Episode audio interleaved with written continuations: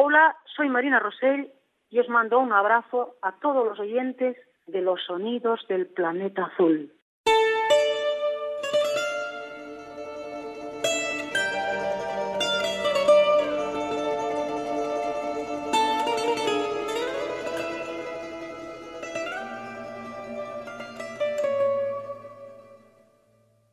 Abril para vivir, abril para cantar, abril flor de la vida al corazón. Abril para sentir, abril para soñar, abril la primavera amaneció. La luna fue en abril, en abril fue el amor que un día entre las rosas despertó toda la soledad de flores se llenó, dejando por el aire esta canción. Como una golondrina por el mar se perdió, como una golondrina el amor se llevó y me dejó el dolor para cantar y la luna de abril para olvidar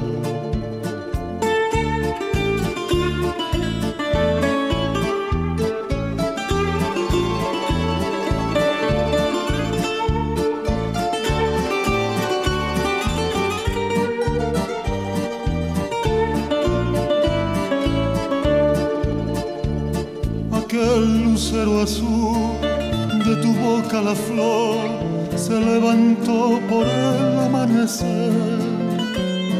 Donde se muere el mar de mis ojos te amé y a tu cuerpo de alondra me abracé. Abril para vivir, abril para cantar, abril la primavera floreció. Abril para sentir Abril para soñar, abril para encontrar un nuevo amor. Como una golondrina por el mar se perdió, como una golondrina el amor se llevó y me dejó el dolor para cantar y la luna de abril para olvidar. Y en esta ocasión en los sonidos del planeta azul, el protagonista va a ser Carlos Cano y lo vamos a hacer a través de una biografía coral que se termina de publicar. Juan Miguel Morales, ¿qué tal? ¿Cómo estás? Un abrazo fuerte, ¿qué tal? Bueno, y también Omar Jurado, ¿cómo estás? Bien, Paco, encantado, encantado de estar aquí contigo, bueno, y con, y con los oyentes, la verdad.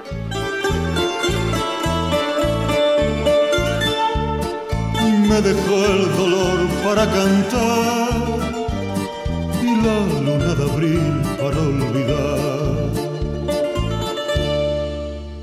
¿Por qué os he fijado en la figura de Carlos Cano? Bueno, Carlos Cano realmente forma parte de nuestro, de nuestro mapa sentimental, tanto de Juan Miguel como el mío, desde siempre.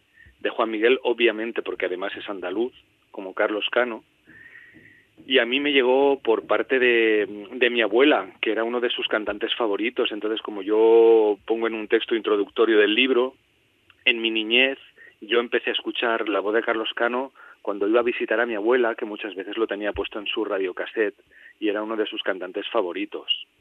Luego, cuando conocí a Juan Miguel, pues uno de nuestros puntos en común fue que, pues, que a los dos nos gustaba mucho Carlos Cano, ¿no?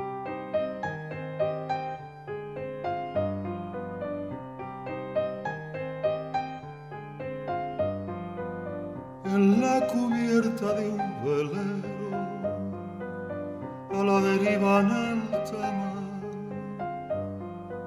se oye la voz de un marinero cantando en soledad. Entre las olas del recuerdo, toda su vida viene de otro tiempo que nunca volverá.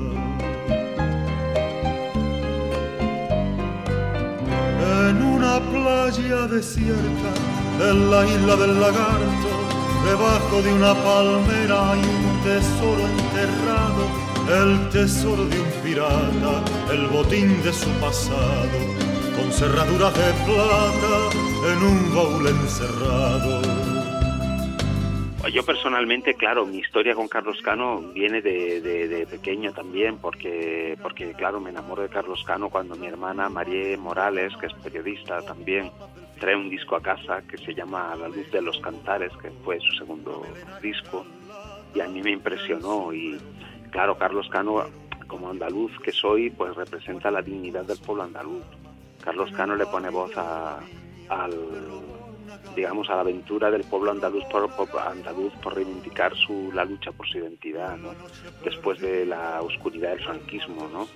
Asesinado eh, Blas Infante, pues eh, Carlos es uno de los protagonistas de, que desde Andalucía de alguna manera quieren superar todo lo que es la imagen de la charanga y la pandereta ¿no? y, y buscan un poco dignificar al pueblo andaluz. ¿no?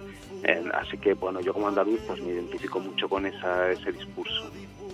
Y, a partir de ese disco, que yo creo que es uno de los grandes discos de Carlos Cano, eh, ya lo sigo ya de por vida y bueno, yo tengo la suerte de trabajar con él eh, después de, desde el 95, casi hasta el 2000, hasta su muerte, cuando él sale de su, su batalla para con, de, la primera operación a corazón abierto que tiene en Nueva York en el año 95. De hecho, las fotos, los retratos de Carlos que hay en el disco El color de la vida, pues son míos, ¿no?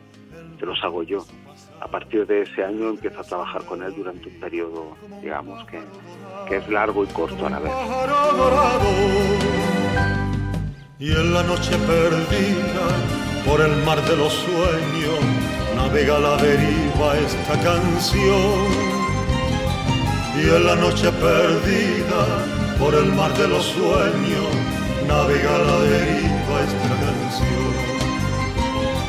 Y en la noche perdida por el mar de los sueños navega la deriva esta canción. Y en la noche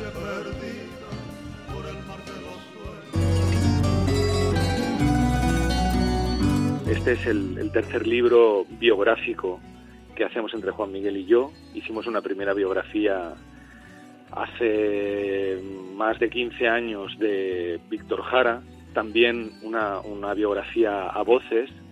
Eh, luego mm, tomamos la figura de Luis Jack, hicimos algo parecido y cuando conocimos a Maranta Cano, la hija, la hija mayor de Carlos Cano, la presidenta de, la, de Carlos Cano Producciones y de la Asociación Memoria Carlos Cano, estaba fascinada con el libro de Jules Jack y nos dijo que le encantaría que alguien hiciera un libro parecido sobre su padre. Y claro, Juan Miguel y yo cogimos la idea al vuelo y le dijimos a Maranta, pues nosotros nos embarcamos en este proyecto. Y ella fue un poco la, la, incitadora y la precursora de, de esta aventura que, que, no sabíamos que iba a ser tan, tan tan bonita y tan dura a la vez, ¿no? porque ha sido un trabajo arduo de más de seis años en los que bueno pues el, nombre de, Amaranta Cano, el apellido Cano, nos ha abierto todas las puertas porque ha habido gente que nos ha concedido entrevistas, como por ejemplo Antonio Gala, o simplemente porque la hija de Carlos Cano llamaba a su puerta para que hablara con nosotros. Así que eh, Amaranta está en el libro, bueno, pues 100%, ahí sobrevolando las páginas y, impregnando el espíritu. Fue muy importante, fue, ha sido muy importante para que esto se pudiera hacer a, nivel de producción, ¿no? Hemos trabajado eh, de producción y de, edición también. Exactamente, ha sido súper importante y al final, claro, el, libro sale con, con Carlos Cano Producciones, que, que, es fantástico porque ha podido salir el libro que teníamos en la mente tanto Amaranta como nosotros, ¿no? Un libro donde que en realidad queremos que sea un documental, pero en formato libro, ¿no? Donde van apareciendo las imágenes, ¿no? Mis fotos y, las conversaciones que, que, que, que trabaja Omar eh, de todos esos personajes que poco a poco van haciendo el puzzle de la vida y la obra de Carlos. Gente que lo conoció, que tuvo que ver con él y gente que después porque hay una última parte del libro de que habla gente que de alguna manera lo reivindica pero que nunca lo conoció, pero que tiene la, la obra y el ejemplo de Carlos, lo, lo, lleva, como bandera. Te espero cada mañana, solo sé que el tiempo corre a cada hora. Donde no estás tú la vida, donde no estás tú la vida, se convierte en una copla donde no estás tú la vida, donde no estás tú la vida, se convierte en una copla. ¿Cómo habéis organizado esas 50 entrevistas para publicarlas? Es un orden estrictamente cronológico. Empezamos pues eh, partiendo de, del Fargue, eh, de, la, de, la, figura de, del abuelo de, de, Carlos Cano, a quien dedicamos eh, el libro porque fue un, sindicalista eh, asesinado fusilado en la tapia del cementerio de Granada, y a partir de esos orígenes eh, prehistóricos, entre comillas, de Carlos Cano, pues nos vamos acercando a la actualidad. Entonces, hablamos con historiadores, hablamos con gente del, del SOC, del Sindicato Obreros del Campo, hablamos como, como digo, Cañamero, por ejemplo, hablamos con gente tan importante como Antonio Sánchez Morillo, fue un jornalero y un periodista, que eh, fue uno de los fundadores del, del SOC, que ya está fallecido, por desgracia, y hablamos con su mujer, con sus hijas, con compañeros de profesión, como Paco Ibáñez, Elisa Serna, Marina Rosell, Luis Llac, y todos ellos están ordenados de una forma cronológica.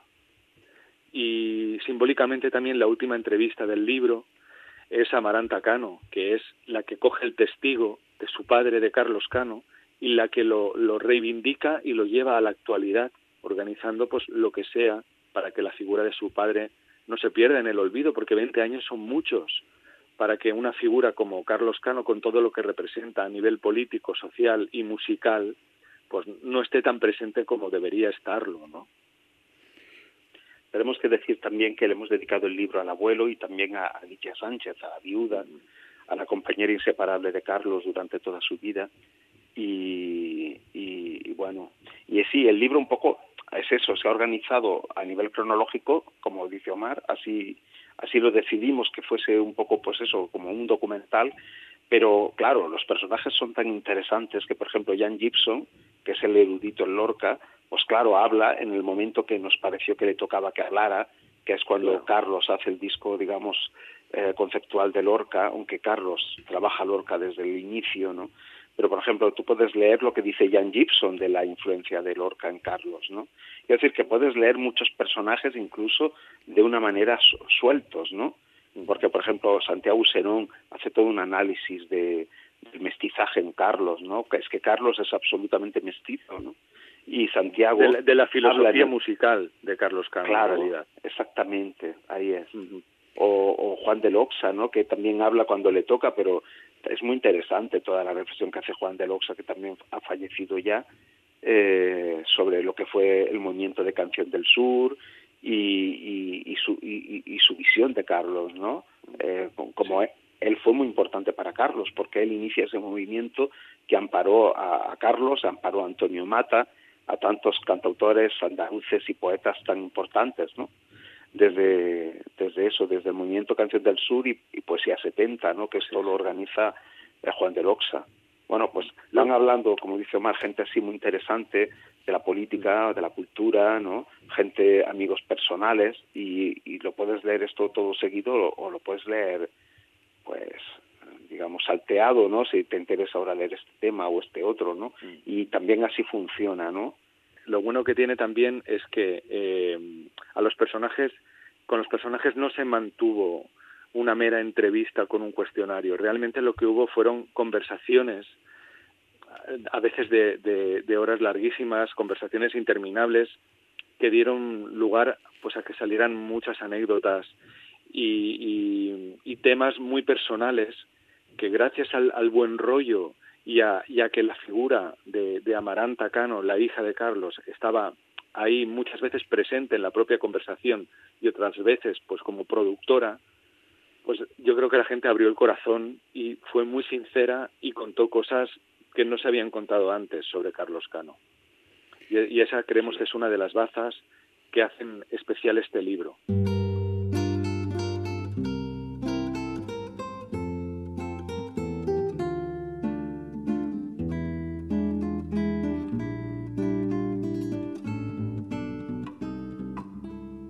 Granada es como una rosa, más bonita que ninguna, que se duerme con el sol y florece con la luna. Enamorada del agua, flor de la brisa, que vive sola por culpa de las espinas rosa de melancolía, los ruiseñores le cantan y ella como es flor de olvido, con el silencio le paga. Granada vive en sí misma tan prisionera que solo tiene salida por las estrellas.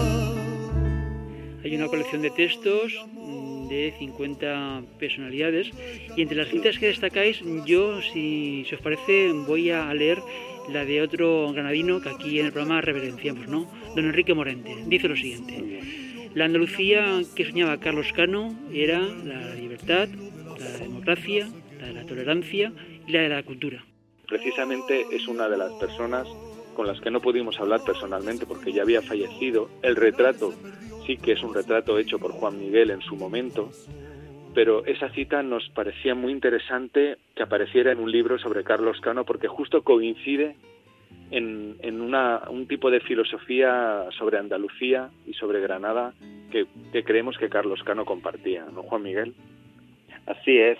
Y entonces, claro, la cita, para que tuviera presencia, por ya que es un libro coral, y, Carlos y Morente compartían muchas cosas. De hecho, Morente colabora en, en, el primer disco, en A Duras Penas, de Carlos Cano, en uno de los temas, pues que hicimos que estuviera y, y Omar cogió esa cita del documental de Pablo Coca que se aparece hablando en el libro hacia allá los últimos personajes, porque Pablo no conoce a Carlos personalmente, pero se hace el documental El mapa de Carlos, que es precioso y que se puede ver en YouTube, por ejemplo, y entonces cogimos esta frase, o Omar cogió esta frase de Morente para darle presencia a Morente, ¿no? Eh, y entonces pusimos, todas las fotos del libro están hechas por mí, así que pusimos un retrato que yo le hice a, Enrique y, y, está ese comentario que es tan revelador, ¿no? Porque es verdad, ¿no? Todo eso es lo que simboliza a Carlos, ¿no? Ay, amor Deja el balcón abierto del corazón. Ay, amor, que en la vega te espero con una flor. Por un suspiro la luna se lo llevó y en el destino de la sombra se quedó. Ay, amor, amor que se fue y no vino, por el aire se perdió como el suspiro de mi corazón.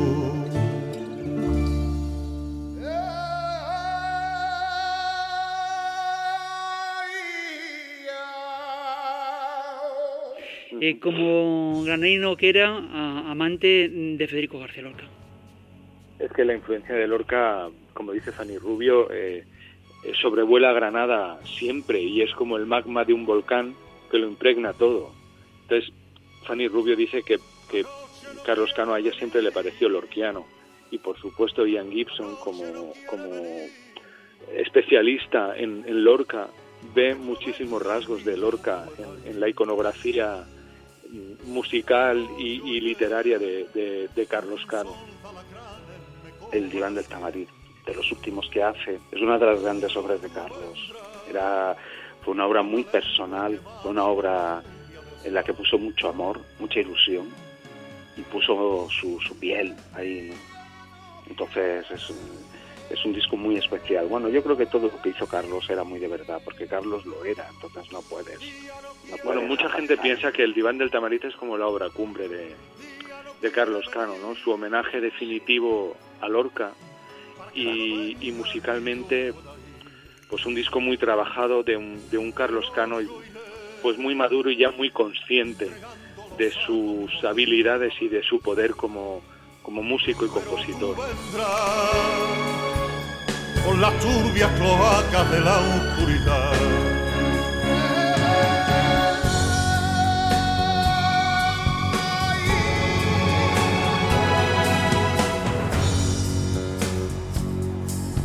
La noche ni el día quieren venir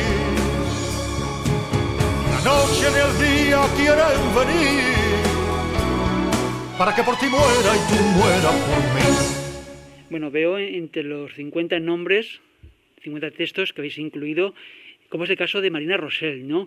que tiene la coincidencia de que tanto Carlos Cano como ella editaron su primer trabajo en el mismo año. Total.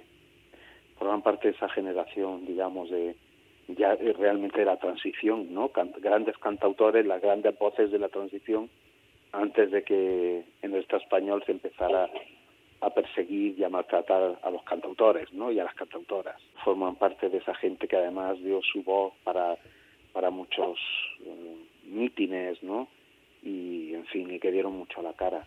Y encima, una cosa que cuenta la Marina es que ella dice que en su disco, no me, no me acuerdo cuál era su disco, el segundo en castellano que hizo, que Carlos colabora cantando, cantando una canción, que dice Marina que probablemente es la, la última grabación en estudio de Carlos en vida. Los dos tenían muchas cosas en común, por ejemplo, los dos, mm, el género de la habanera se fijan en él ¿no? y hacen grandes habaneras. Eh, lo sacan de alguna manera de su, de su, de su gueto y hacen y hacen grandes canciones con forma de habanera, tanto Marina como Carlos, ¿no? Y yo creo que tenían tenían ese punto, digamos, de pasión, ¿no? Que coincidían en ambos, ¿no? Sí. y Marina, yo recuerdo que nos contó que tenían un proyecto futuro conjunto que era hacer, eh, como había hecho Carlos con la reivindicación de la copla, hacer algo juntos con el tango, que a los dos les apasionaba y les gustaba mucho. Y, contaba Marina con pena que era, que era algo que se había quedado en el tintero, ¿no? Que habían hablado de hacerlo en, un futuro, no se sabe si lejano o cercano, pero que era un proyecto que querían hacer juntos. Un disco sobre, sobre, tango por Carlos Cano y Marina Rosello hubiera sido la bomba, la verdad.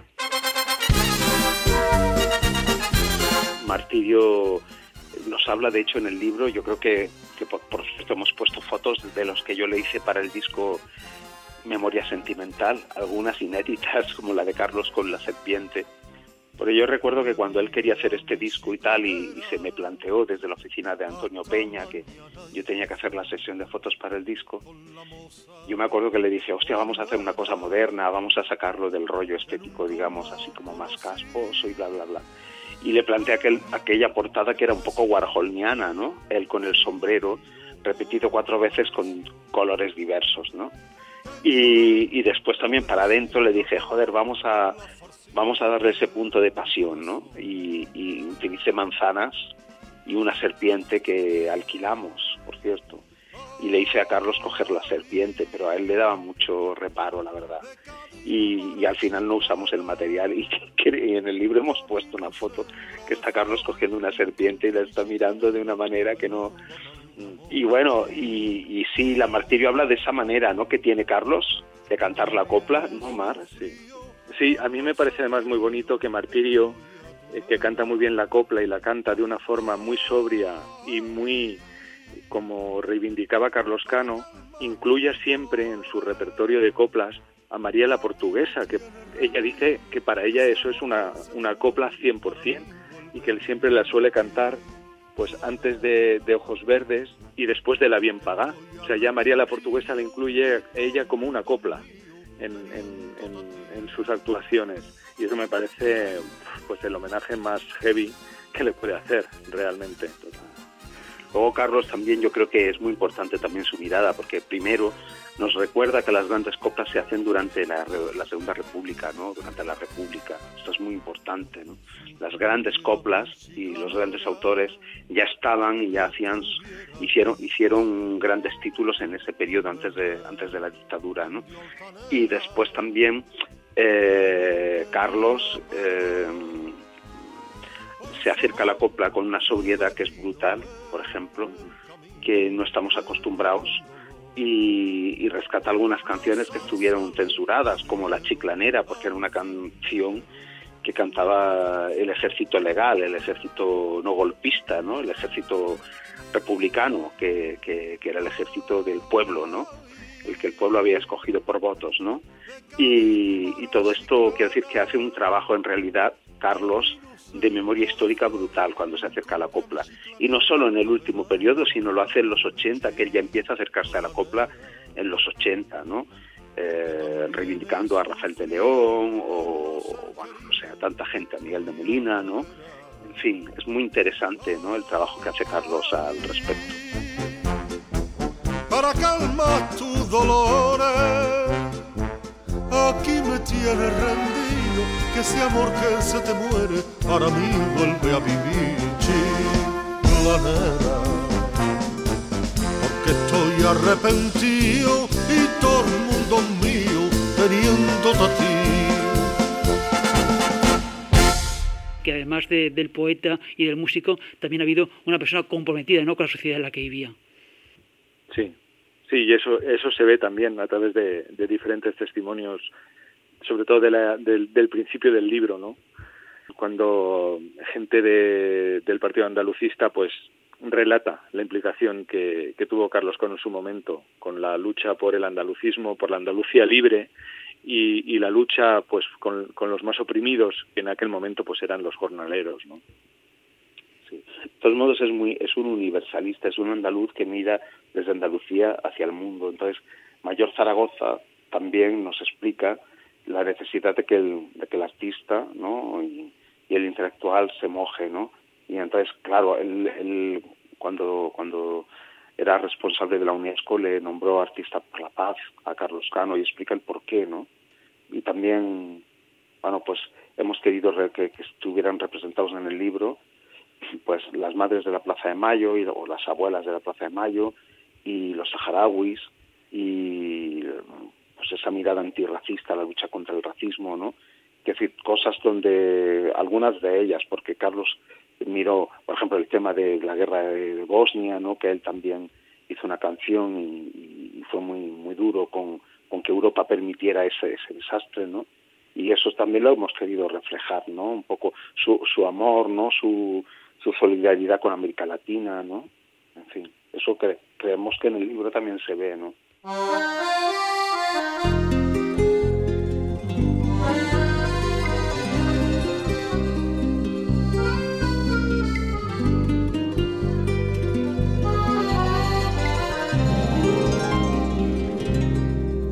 rosa linda de mi vida, de San Lucas vengo yo, va a cantarte esta manera debajo de tu balcón. En esta noche de estrellas quiero entregarte mi amor, asómate a la ventana, reina de mi corazón.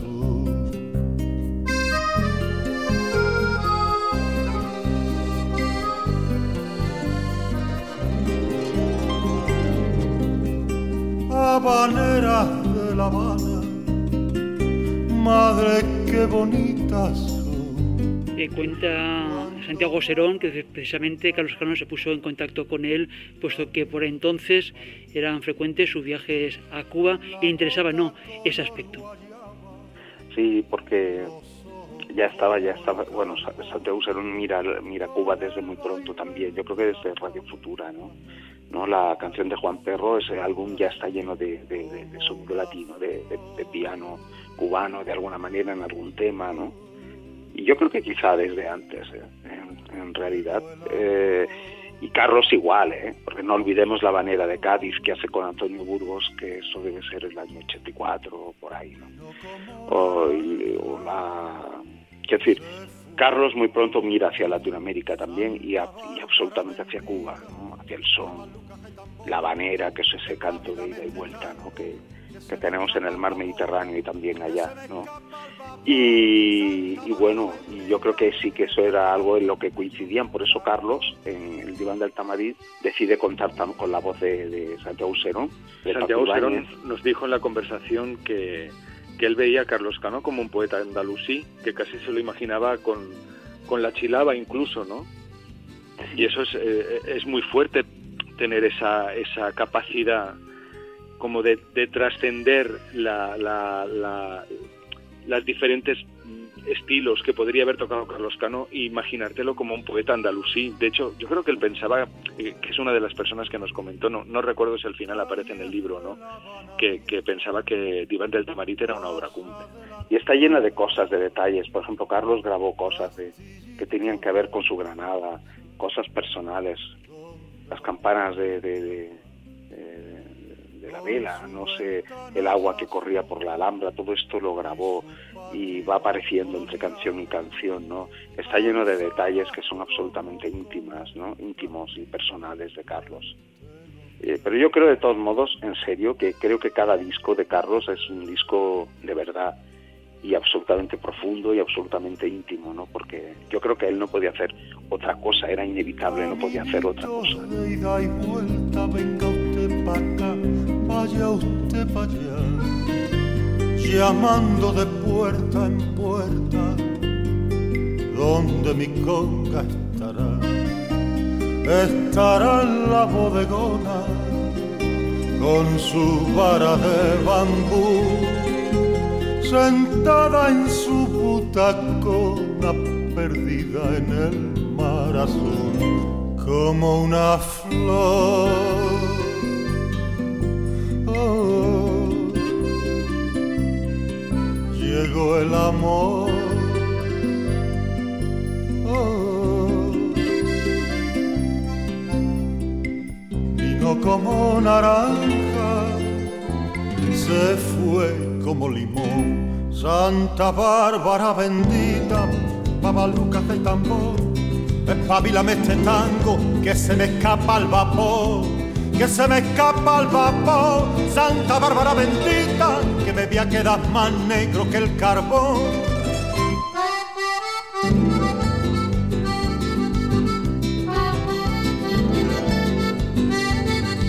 que se me escapa al vapor Santa Bárbara bendita, que me veía quedar más negro que el carbón.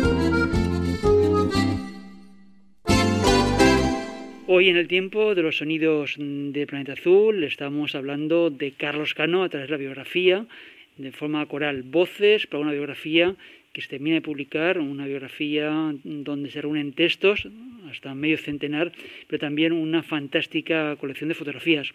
Omar Jurado y Juan Miguel Morales. Y gracias a ti por, por contar con nosotros. Muchísimas gracias por tu apoyo y, y, por tu trabajo también. Ay, luz de luna, que me lleva hasta tu puerta. Ay, luz de luna, sediento al anochecer. Ay, luz de luna de tu boca beberé. Tengo creencia, y eso por ti tengo creencia.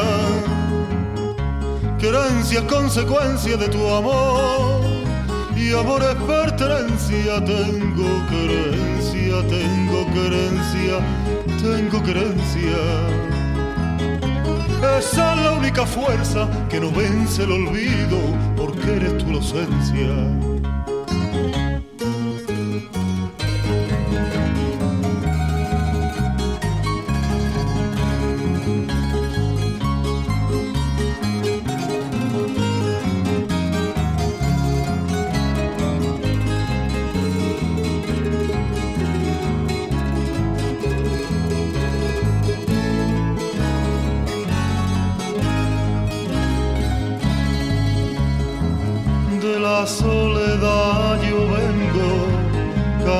inocencia. Estoy del amor hambriento y el corazón en mi presa. ando que bebo el allí donde te esconda, acabar en tus ojos, terminar en tu boca.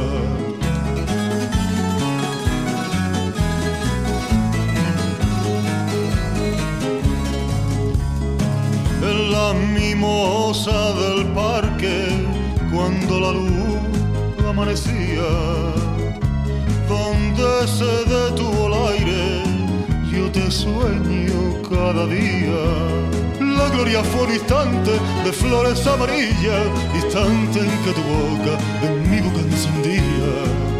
Tengo creencia, y eso por ti tengo creencia. Creencia, consecuencia de tu amor, y amor es pertenencia. Y tengo creencia, tengo creencia, tengo creencia. Esa es la única fuerza que no vence el olvido, porque eres tu inocencia.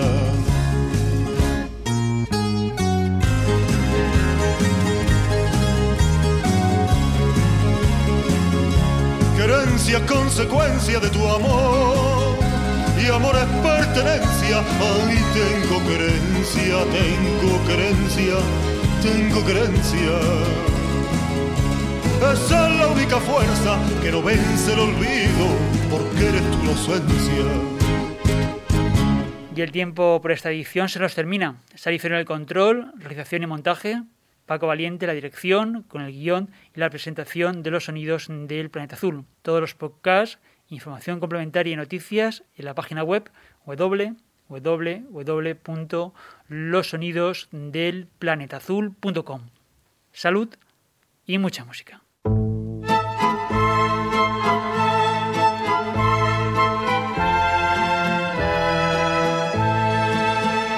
Como carne de membrillo tiembla al aire una canción, leo con el corazón una fecha en el anillo. Siempre novio Andalucía, tiembla la voz que no es mía, es Rafael de León.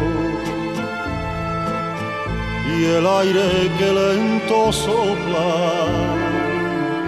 del coro de la plazuela me va trayendo esta copla que sabe a menta y canela.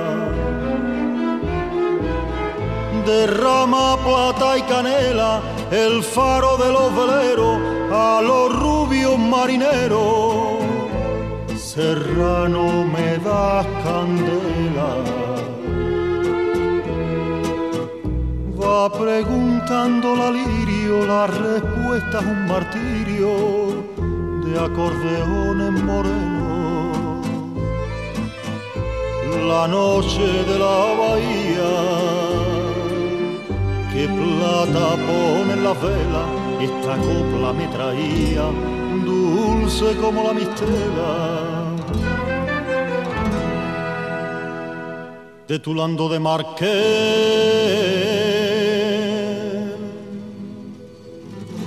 Sale una voz con corona y es el pueblo Rafael. En la radio de Cretona. Ay,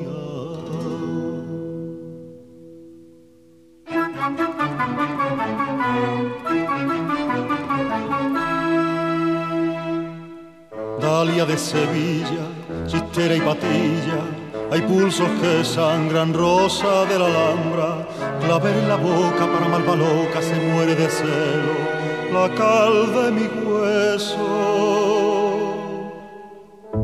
De oro, caballito moro, capote de grana, anís de parrala, hay fuente de amor, dímelo por Dios se viste de negro la cal de mi hueso.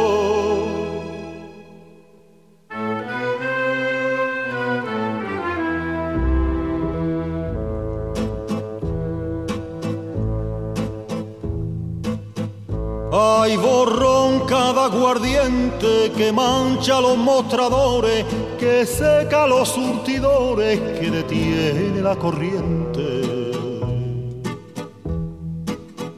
como rosa del genil, ninguna tarde de abril, la niña vuelve a la fuente.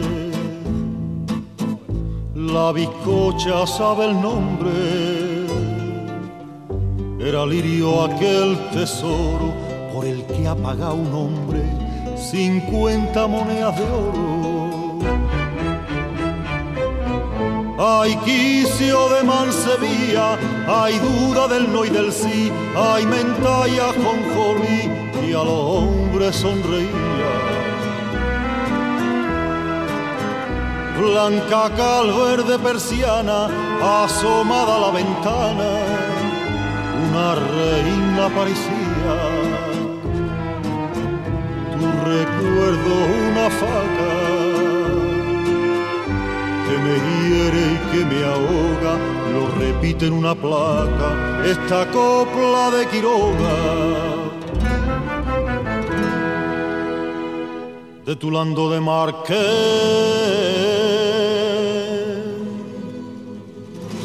sale una voz con corona y el pueblo Rafael en la radio de Cretona. Ay,